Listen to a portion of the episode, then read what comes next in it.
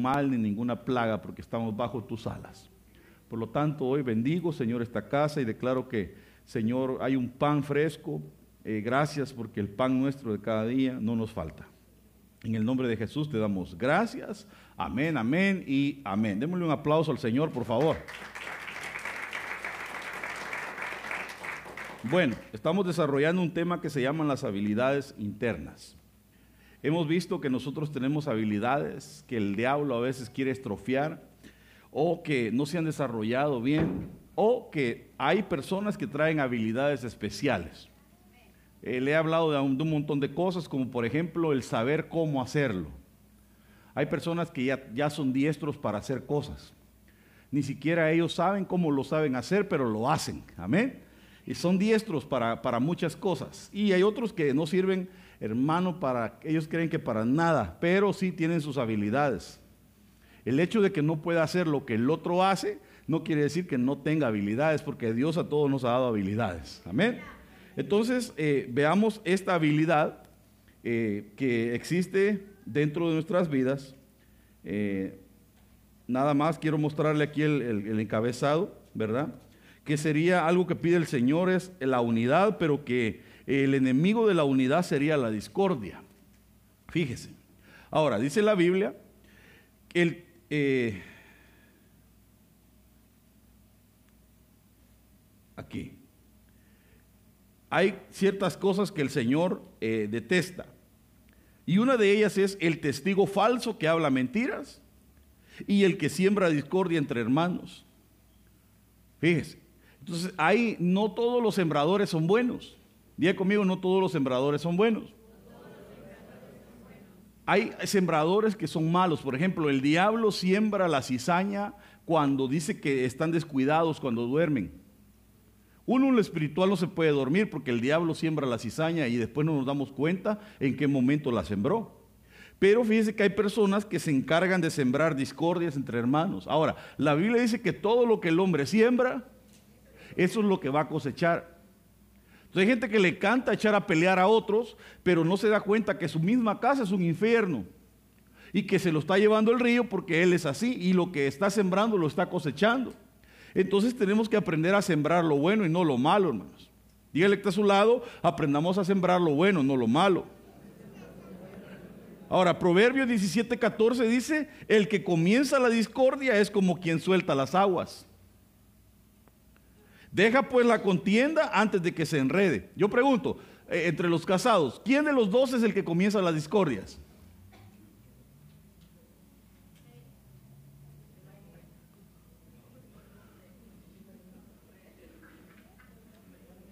Porque siempre hay uno que es el, más bravo, el que, el que la comienza y, hermano y, y quiere pelear. Entonces el otro tiene que aprender a dejarlo que pelee solo. Porque si los dos se agarran, entonces no, aquello se va a volver Irak. Van a sonar los bombazos ahí.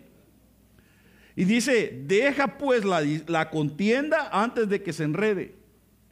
Entonces es como un soltar de aguas, hermano. Eso, hermano, mire, yo no sé si usted sabe que el agua tiene un poder, tiene un, aparte de un peso, eh, tiene un, un poder.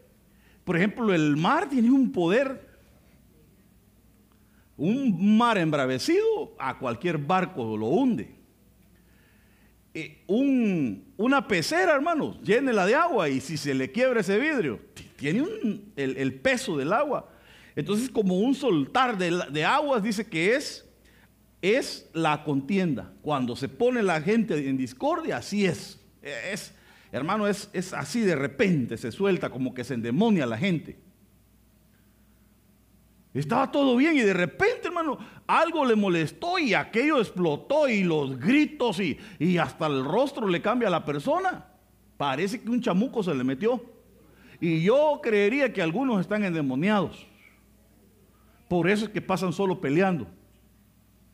Lo que tienen que buscar es que los liberen. Porque no es normal que uno viva solo amargado y peleando. La Biblia habla acerca de espíritus de celos y los celos llevan al pleito. Habla también de que hay personas que viven amargados y la amargura es una raíz que contamina a otros. Entonces, hermano, imagínese en una casa un hombre, eh, el papá se, se vuelve un amargado y luego se hace una raíz, después la mujer se vuelve amargada y luego hasta los niños son amargaditos. Y ya todos frunciditos, hermano. Y se vuelve aquello que hasta los niños por cualquier cosa gritan y, están amargados. O sea que hay niños que ya nacen hasta con la raíz, hermano. Nacen bravos. Hay niños que ya nacen con la cara brava. ¿No se ha fijado que hay niños que nacen con la cara sonriente y, por todo, hasta dormidos están riéndose? Algunos, pues. Y hay unos que bravos, empunchados, así duermen. Ese no duerme como angelito. Entonces tenemos que dejar la contienda. Dígale que a su lado, dejemos la contienda.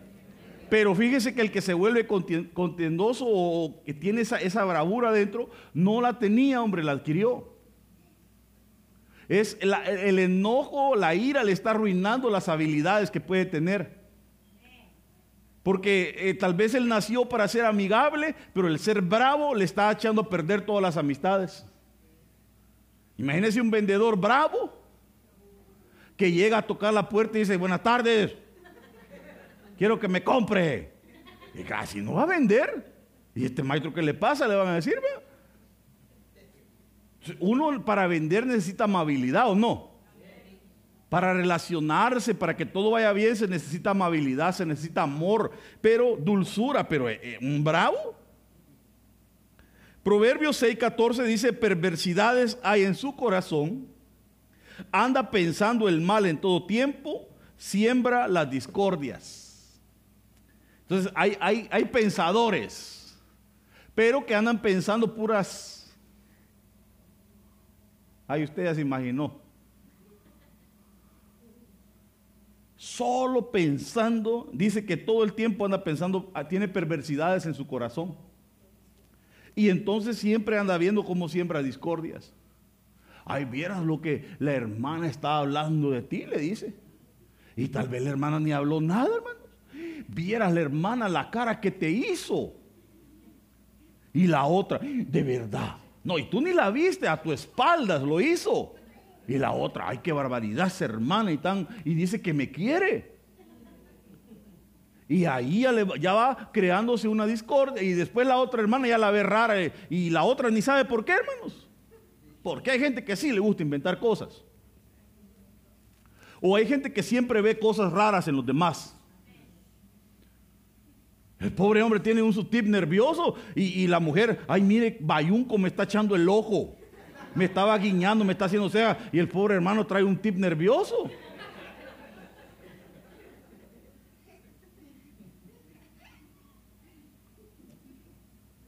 ¿O no? Son bien, porque ellos ven cosas donde no lo hay. piensa mal, anda su corazón está lleno de perversidades. Para el que es sucio, en su corazón, todas las cosas son sucias. ¿O no? Para el que es limpio de corazón y de mente, todas las cosas son limpias. El que es perverso, eh, le dan un abrazo y él pensó que era un abrazo perverso. No viera, pastor, mira, hasta yo creo, yo me sentí que me apretó, le dice, ah, pero no, porque es perverso. El que es limpio da un abrazo y lo da limpio. Por eso ahorita con el corona no vamos a andar dando abrazos ni, besos, nada, de codo, ya dijimos, amén. ¿Cómo va a ser el saludo? Y no que seamos codos, reprendo. Pero Dios envió un espíritu de discordia. Mire, ¿por qué le dije yo que hay gente que está enchamucada? Porque hay gente que lo que se le mete es un espíritu de discordia, de pleito. Entre Abimelech y los habitantes de Siquem, y los habitantes de Siquem procedieron pérfidamente con Abimelech. Entonces, eh, hay una malformación de una habilidad interna. Fíjese que lo que al final llega a hacer es abrir una puerta para un espíritu. Dios nos ha llamado a la unidad. Diga conmigo, Dios nos llamó a la unidad. Pero hay sembradores de discordia que lo que empiezan a hacer es a, mal, a hacer que mal funcione tus habilidades. Tú tienes la habilidad para ser una persona de unidad. No, se lo voy a volver a decir. Tú tienes la capacidad para poder crear la unidad.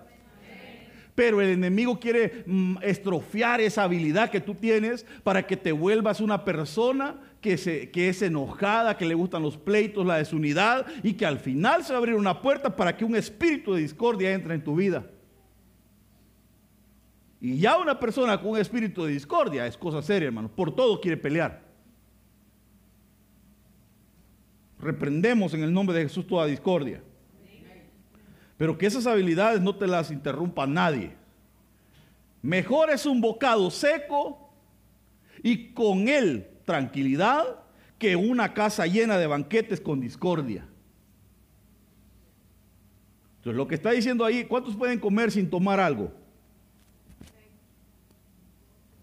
La mayoría necesita estar con su cocota de alitro, ¿va? ¿Cuántos tienen que comer y estar tomando algo al mismo tiempo? Levánteme la mano sin vergüenzas. sin vergüenza, quiero decir.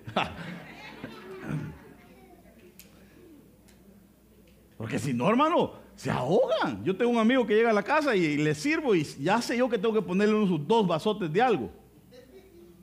Porque ahí está con el primer bocado ya. Y en cambio yo soy una persona que puedo comer y no necesito nada de tomar. Ay, como rápido. Cuando siente usted a chuparle a la coca, va cuando yo he terminado. Entonces, e, es, dice que es mejor un bocadito seco, pero en paz. No sé si ha visto para el tiempo del, pavito del turqui. Sacan unos videitos en las redes sociales donde, donde están todos ya sentados a la mesa, hermano, con un gran banquete y de repente el, hijo se enchamuca, se pone bravo y empiezan a pelear y hasta la mesa le dan vuelta. Y al final no comen y salen peleados todos. Oh, perdón, es que usted no, se mete mucho a las redes, va. Yo soy el pecador.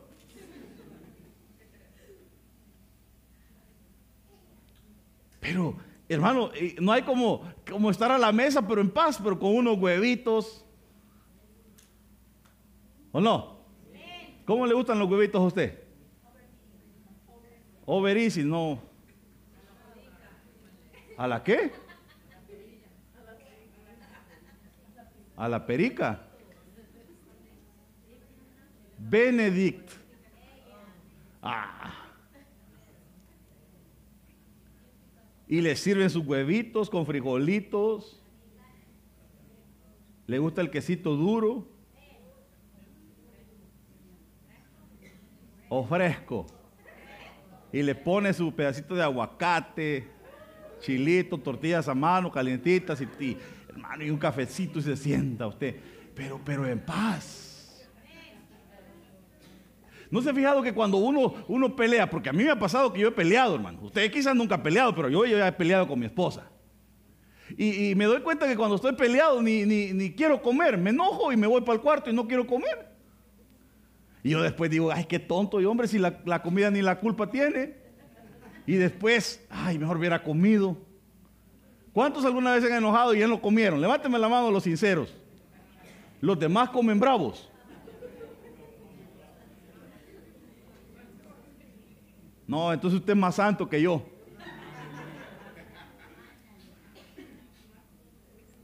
Yo sí, hermano, a veces me, me he enojado y digo, yo ni comer quiero.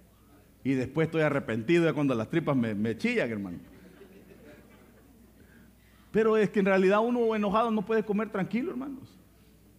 Imagínense aquellas casas donde solo todo el tiempo hay gritos. Porque hay casas que, todo el tiempo pasan peleando, hermano. Dígale que está a su lado, te ministro paz, hermano. Porque si hemos sido unidos a Él en la semejanza de su muerte, ciertamente lo seremos también en la semejanza de su resurrección. Pero lo que yo quiero que vea es que nosotros hemos sido unidos a Cristo. Diga conmigo, unidos a Cristo. Ahora, si, si somos unidos a Él, somos parte de Él, ¿estamos? Entonces tenemos que llegar a parecernos a Él.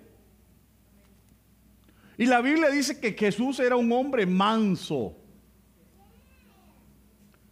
Manso, diga conmigo, manso.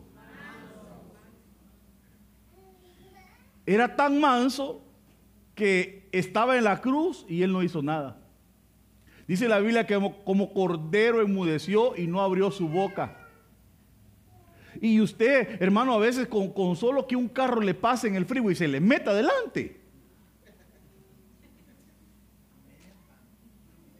Ya, pi, y empieza a seguirlo y le pasa adelante y se le vuelve a atravesar y se queda despacito para molestarlo. Y alguno dirá, ¿quién le habrá contado al pastor, va?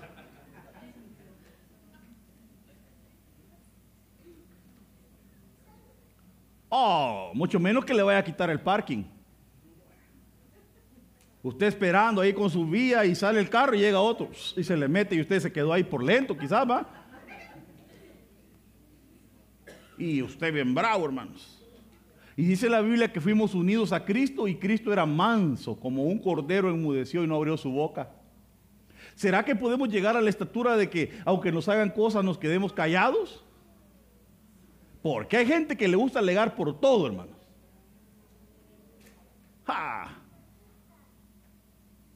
No, que no sé qué, cállate. y más como que más volumen le dan.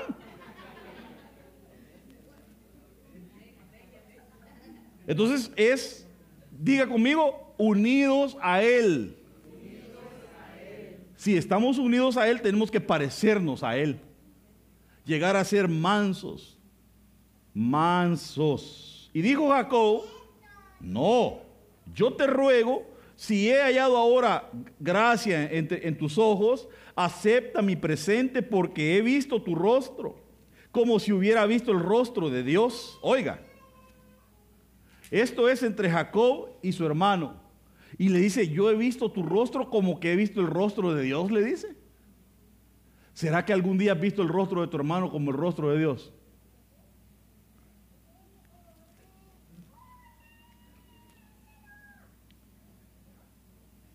Pues con, que con tanto favor me has recibido, acepta, te ruego, mi presente que te he traído porque Dios me ha hecho merced y todo lo que hay aquí es mío, e insistió con él y Esaú lo tomó.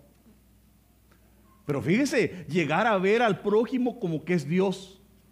Por eso la Biblia dice que tenemos que amar al prójimo como a nosotros mismos. Pero qué bonito que lleguemos a ver al prójimo como el rostro de Dios. Cuando le diga, hermano, te voy a amar porque tú te pareces a Dios. Pero hermano, ¿será que alguno de aquí se parece a Dios? A veces parecemos otra cosa, hermano. ¿O no? Que el Señor nos ayude. Pero fíjese que el, enemigo había separado dos hermanos, Jacob y Esaú, y ahora Dios los, está, los estaba uniendo. Entonces, en este año Dios va a unir. Bueno, aunque no me den muchos amenes. ¿Cómo se llama este año? Entonces quiere decir que Dios va a traer unidad. Porque hay gente que está separada con su familia, con sus amigos, con otros, por puros pleitos. Pero en el año de la va a haber perdón, va a haber unidad. No es posible que te eches todo el año de la reconciliación y peleado. Entonces, si alguien te ha hecho daño, es tiempo de que perdones y que se cumpla esta palabra sobre ti.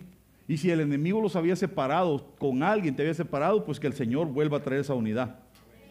Mirad cuán bueno y cuán delicioso es que habiten los hermanos juntos en armonía. Diga conmigo, juntos en armonía. Porque hay unos que viven juntos, pero no en armonía.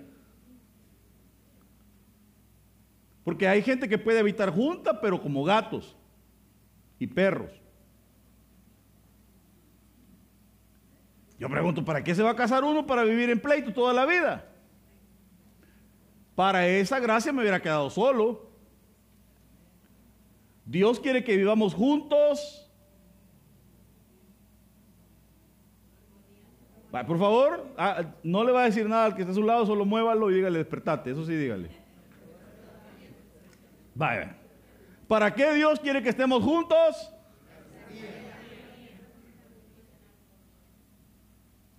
Otra vez, ¿para qué Dios quiere que estemos juntos? ¿Para qué? Oh, para estar en armonía. Imagínense que usted se propusiera esta semana que viene, decir, esta semana que viene, amor, vamos a hacer un pacto y no vamos a pelear. No importa lo que pase, no vamos a pelear. ¿Cuántos quisieran hacer un pacto así? Empezar por una semana. Y que el día lunes cuando llegue el, marido y lo primero que hace es quitarse las botas del trabajo y solo las deja tiradas ahí. Y los calcetines hasta parados quedan. ¿O no es cierto que eso le da cólera, mujer? ¿Cuántos hombres habrán aquí que cuando se, quitan toda su ropa y todo la llevan y la ponen en su canastita? Como que algo le conozco yo, ¿ah?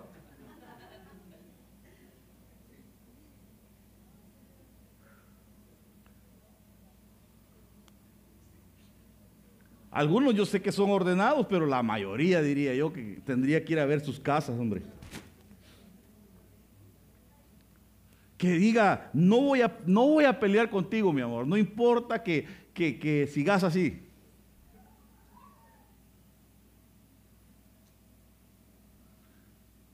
Juntos en armonía. Porque lo primero que hace la mujer es decir, ¿qué soy tu cholera acaso? ¿Soy tu sirvienta? Esas son las palabras que usan. Es que, es que hay hombres que se pasan, hermanos. Ya un hombre que come, después de que le, le cocinaron y le sirvieron, y que todavía no levante su plato para llevar lo que sea al zinc. Eso ya es. Ese ya nació cansado. Ese, como decía mi abuela, es hijo de viejitos. Qué barbaridad, hermano. Qué bonito cuando la mujer dice, mira mi amor, voy a hacer la carne guisada y tú haces el arroz. Y el hombre se pone, hermanos. Pone el sartén, le echa aceitito, se calienta el aceite, pica cebollita y tomate y lo echa. Y agarra el arroz y como no es tan diestro, dice, bueno, una taza de arroz, dos tazas de agua. Porque esa es la medida. Entonces vamos a hacer dos tazas y pone dos tazas de, arroz. Lo dora poquito y le pone ¿cuántas tazas de agua? Cuatro. Y nomás empieza así que hierve, le pone un poquito de consomé, le baja el fuego, lentito y lo tapa. Y no tiene que estarle haciendo nada más, ni moverlo, porque si lo mueve se le va a hacer masoso, hombre. Y lo deja a fuego lento, mire, cuando ya se seca, ya está su arroz. Hasta clases de cocina le estoy dando.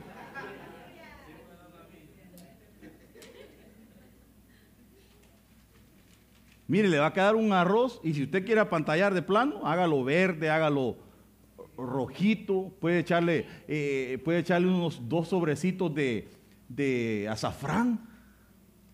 O ponga en un poquito de agua al licuar cilantro y tomate verde si quiere y se lo pone y le va a quedar un arroz verde.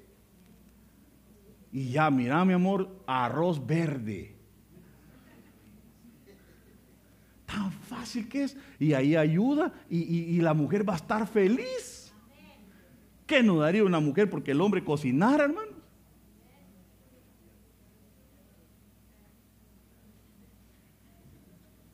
¿Sabe que la cocina debería ser una habilidad que los hombres deberían de tener? Porque los mejores cocineros del mundo son hombres. Todos los hombres deberíamos de desarrollar esa habilidad. No sé quién les dijo que el cocinar era de mujeres.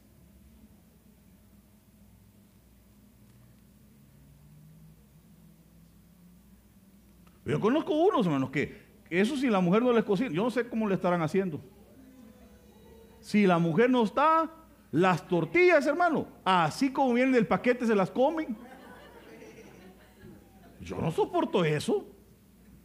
La tortilla hasta se quiebra, ¿no se fija usted que se quiebran? Por lo menos tienen que meterla al macro, güey. Entonces sí, sí, estamos mal con algunos. Y el hombre dirá, pastor, ¿y qué hay de mi, mujer? ¿Qué cosas sabrán que al hombre no le gustan de la mujer? Ah, no, pastor mío, yo tengo mis defectos, yo dejo los calcetines parados ahí, todo, sí. Pero viera mi mujer cómo pasa chismeando en el teléfono.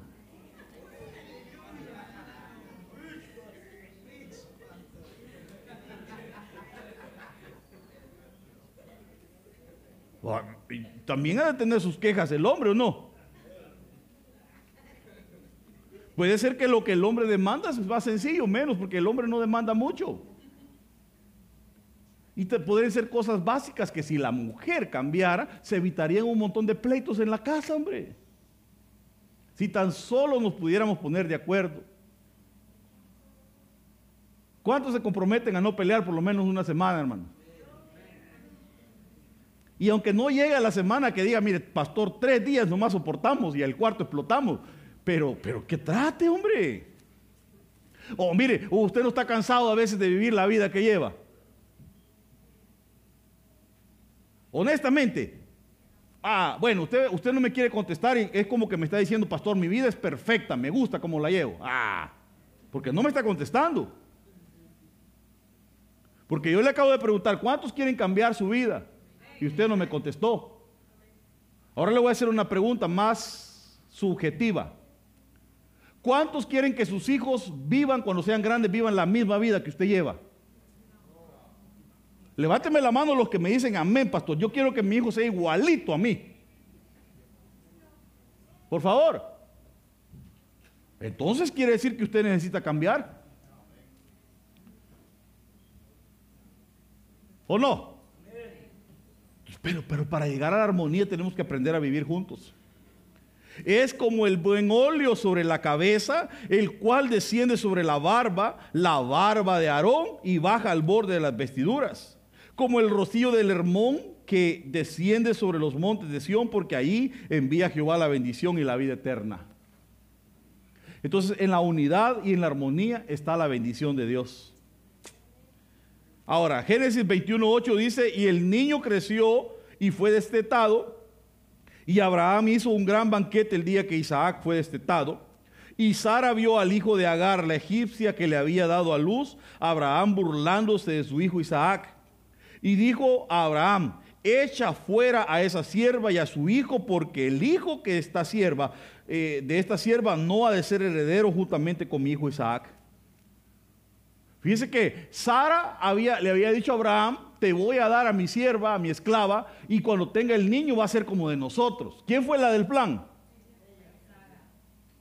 Pero ¿qué pasó cuando Sara ya tuvo a su hijo?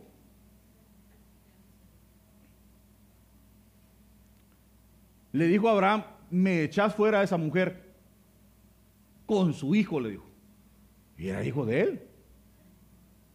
Porque ese es un hijo de esclavo, no va a ser heredero que aquí, solo Isaac, Isaaccito es el, único. y allí iba la mujer para el desierto como un animal. Qué triste cuando hay discordia, cuando no hay unidad en un hogar, hermano. Cuando cada vez que pelean, el, hombre sale corriendo para donde su mamá. Y la mamá que lo recibe va a la suegra, alcahueta ay, mi hijito, véngase. Bien le decía yo que no se casara. Y lo recibe. En vez de decirle, mire, usted que se quería casar, así que se regresa y vaya a arreglar sus cosas con su mujer. Aquí no va a entrar y punto.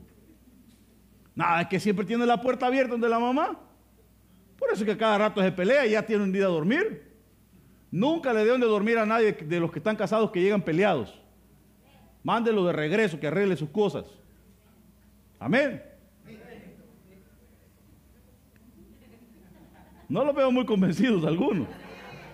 Como que le estoy arruinando sus planes, ¿va?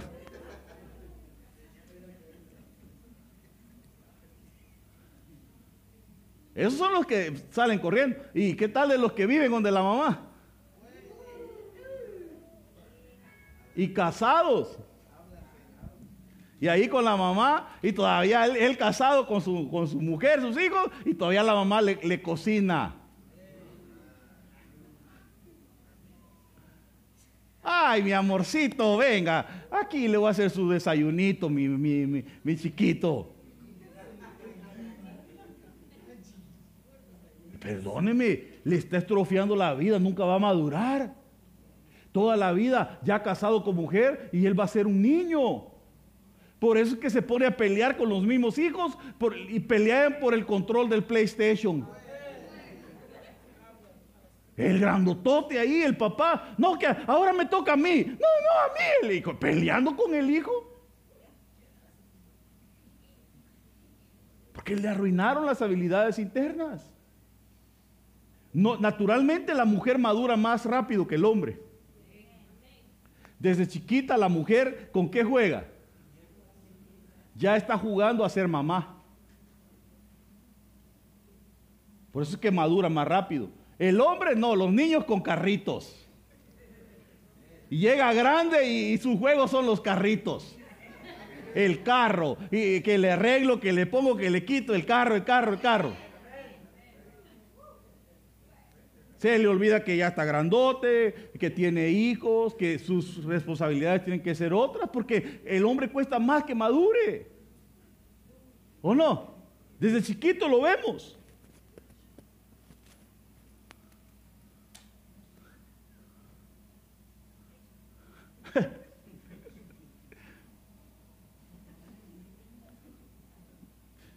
Como que ya le pasé el tráiler, va.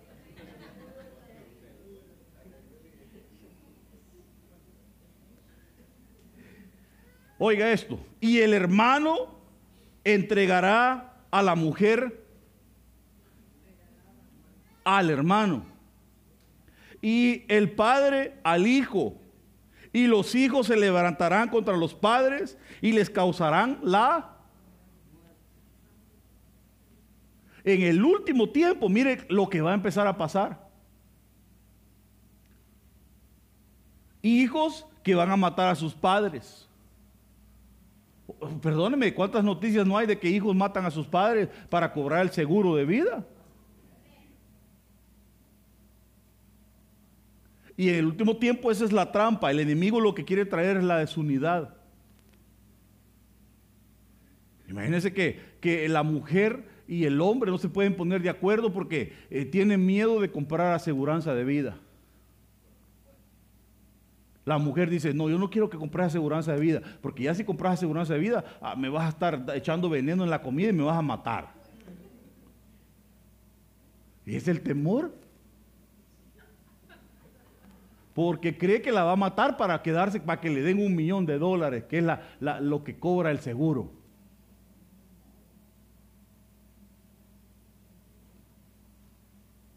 Por ejemplo, mi mamá me contaba hace unos días que mi papá le decía que ella se iba a morir primero. Triste. Porque él le dice que le decía, no, si la que se va a morir, tú, tú te vas a morir primero, le decía. Y entonces no quiso arreglar los papeles de, unas, de unas cositas que estaban ahí.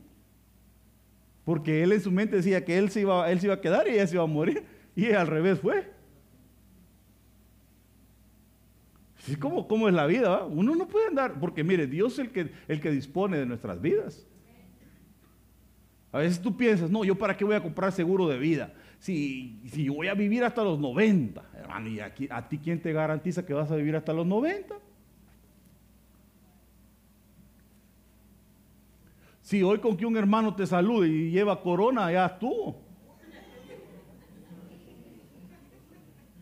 Y lo triste es que algunos ni siquiera tienen su corona allá arriba. ¿O no?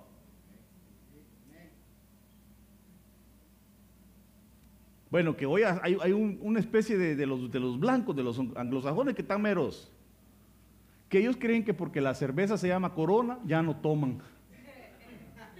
Son los mismos que creen que la chocolatina viene de las vacas que son café. Están locos.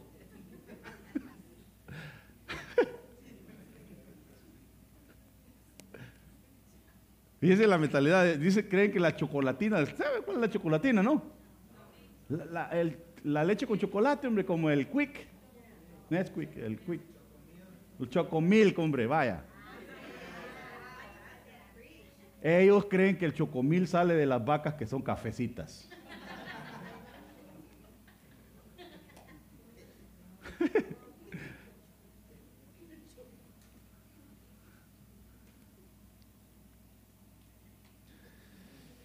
Sin embargo, para nosotros los cristianos, ¿para quiénes?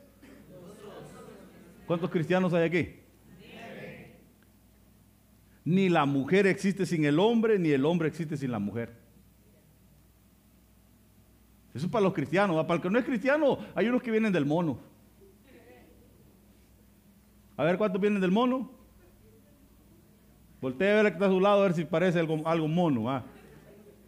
Bueno, que en algunos países cuando le dicen está bien mono, es que está bien guapo. ¿Ah? ah, entonces, digámosle que está a su lado, está bien mono, hermano, dígale. en el buen sentido, ¿ah? Pero fíjense que dice la Biblia que eh, dentro de los cristianos ni el hombre es nada sin la mujer, ni la mujer sin el hombre. Aquí sí que todos dependemos de todos. Porque una mujer sin un hombre no puede tener hijos y un hombre sin una mujer tampoco, hombre. ¿Por qué cree que el enemigo en la agenda que, está planeando está trayendo todo lo que es la comunidad LGTB y toda la cuestión? Porque eso es lo que, lo que va a hacer es reducir la población. Imagínense que estaba viendo una noticia ayer que se casó un hombre que se había hecho mujer con una mujer que se hizo hombre.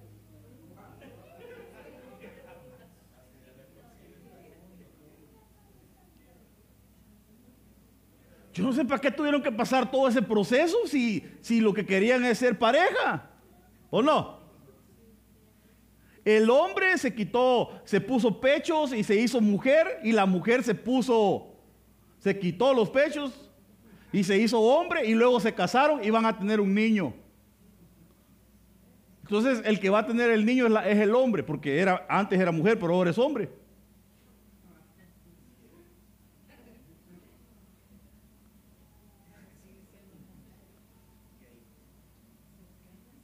Imagínese. Y el niño cuando nazca va a decir, papi, tú eras mami antes, pero ahora eres papi. Y, mami, tú eres papi, pero eras mami.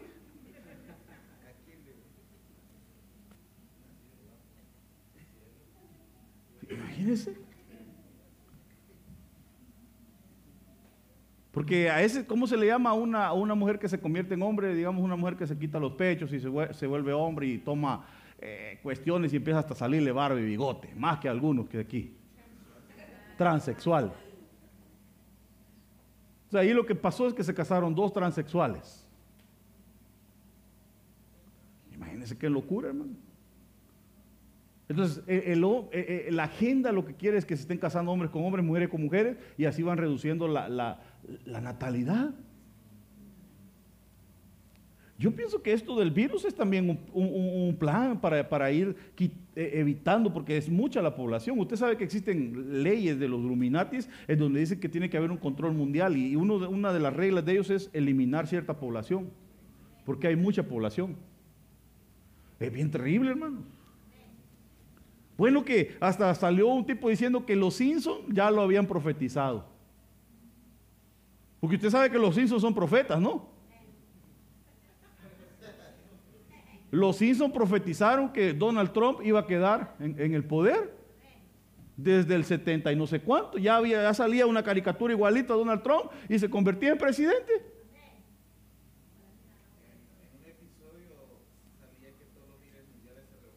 De los Simpsons, sí, ahí, ahí salió, donde todos los líderes mundiales se, sientan en una mesa y dicen, ¿y qué vamos a hacer para reducir la, la población mundial? Dicen, ahí en los Simpsons. Y dice una mujer, sería bueno que un virus eh, que, contagiara al mundo y se volviera una pandemia, dice. Y sale un tipo con un portafolio y lo abre. Allá tenemos uno, dice. Ahora el problema es cómo vamos a hacer para que llegue, dice. Y los empiezan a mandar por regalitos, ahí en la serie de los Simpsons. Y todos feliz cumpleaños y abre su, regalo y sale el polvito y les da el virus. Y yo digo, si los Simpsons profetizan, ¿por qué nosotros no vamos a profetizar? hay gente que a los Simpsons sí le cree, pero a la palabra de Dios no le cree. Le dice uno, dice el Señor que te va a ir bien. Dice el Señor que le digas al justo que le va a ir bien. Y algunos todavía no creen, hermanos. Pero si los Simpsons dijeron que las torres gemelas se iban a caer, ah, mire qué barbaridad. Mire, pastor, ¿y usted qué piensa de las profecías de Nostradamus? Y en ese tipo de cosas sí está interesado. Pero si le decimos, mire hermano, le dejo de tarea, leas el Salmo 91, hombre. Ah, bueno, pues no lo lea pues.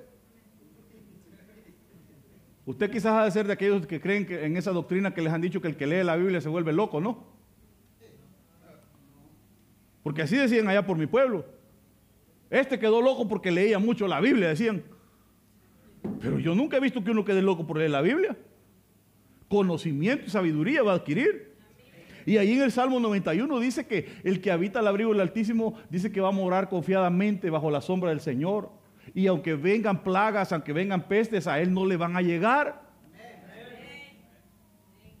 Vaya, léalo, llénese de la palabra, que su fe se active. Nada de que, ay, si me da el corona. Y entonces la gente hasta peleándose por el papel higiénico, peleándose por los sanitizers en las tiendas. Dígales que Cristo viene pronto y nadie se alarma. Dígale que el coronavirus ya llegó a San José y todo el mundo.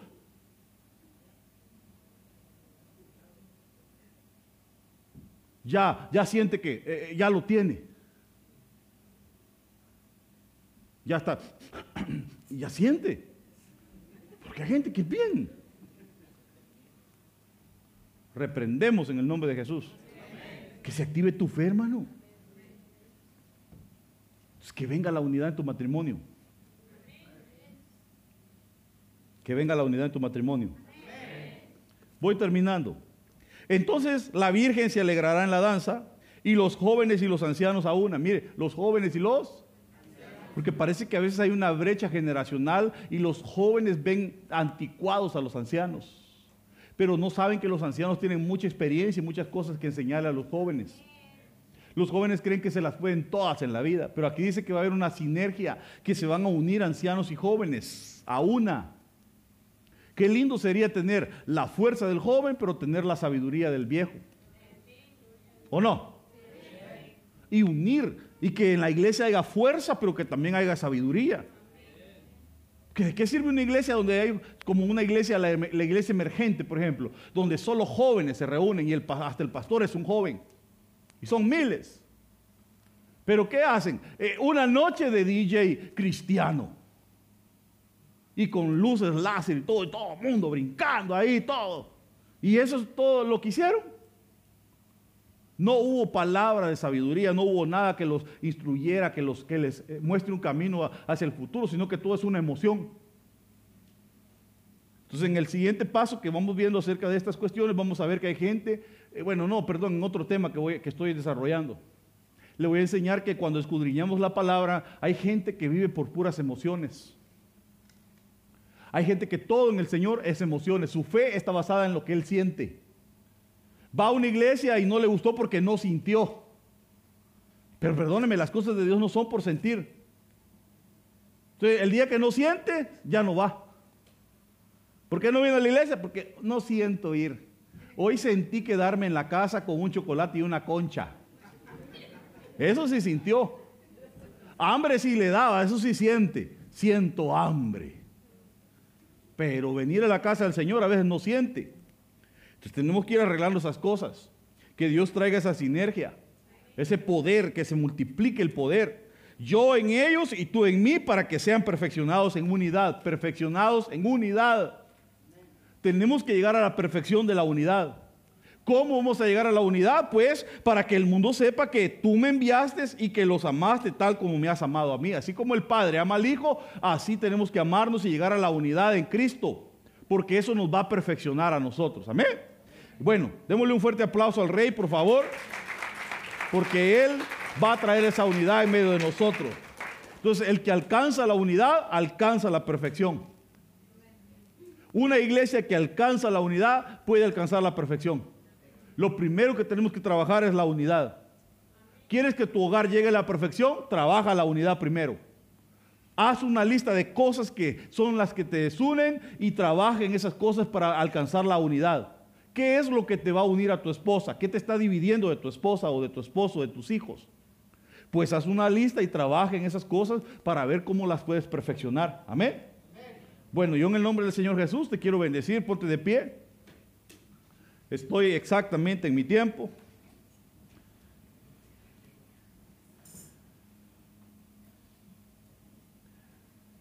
Señor, estoy en el nombre de Jesús bendiciendo este pueblo. Levanta tu mano si puedes ahí donde estás. Si todavía tienes esas fuerzas para levantar tus manos, levántala por favor, Señor, bendice a tus hijos. Que venga, Señor, sobre ellos un espíritu de unidad, de entendimiento, de fuerza, de sabiduría. Estoy arrepentiendo, Señor, eh, todo aquello que se ha levantado para desunir, Señor, nuestras casas, nuestros hogares, nuestra iglesia. Que se vaya, Señor, todo desacuerdo. Pues muchas veces hemos estado en desacuerdo en algunas cosas. Pues Dios va a empezar a traer ese común acuerdo entre tú, tu vida, entre tu vida, tu esposa, tus hijos, en esta casa, con tus líderes, con tus pastores.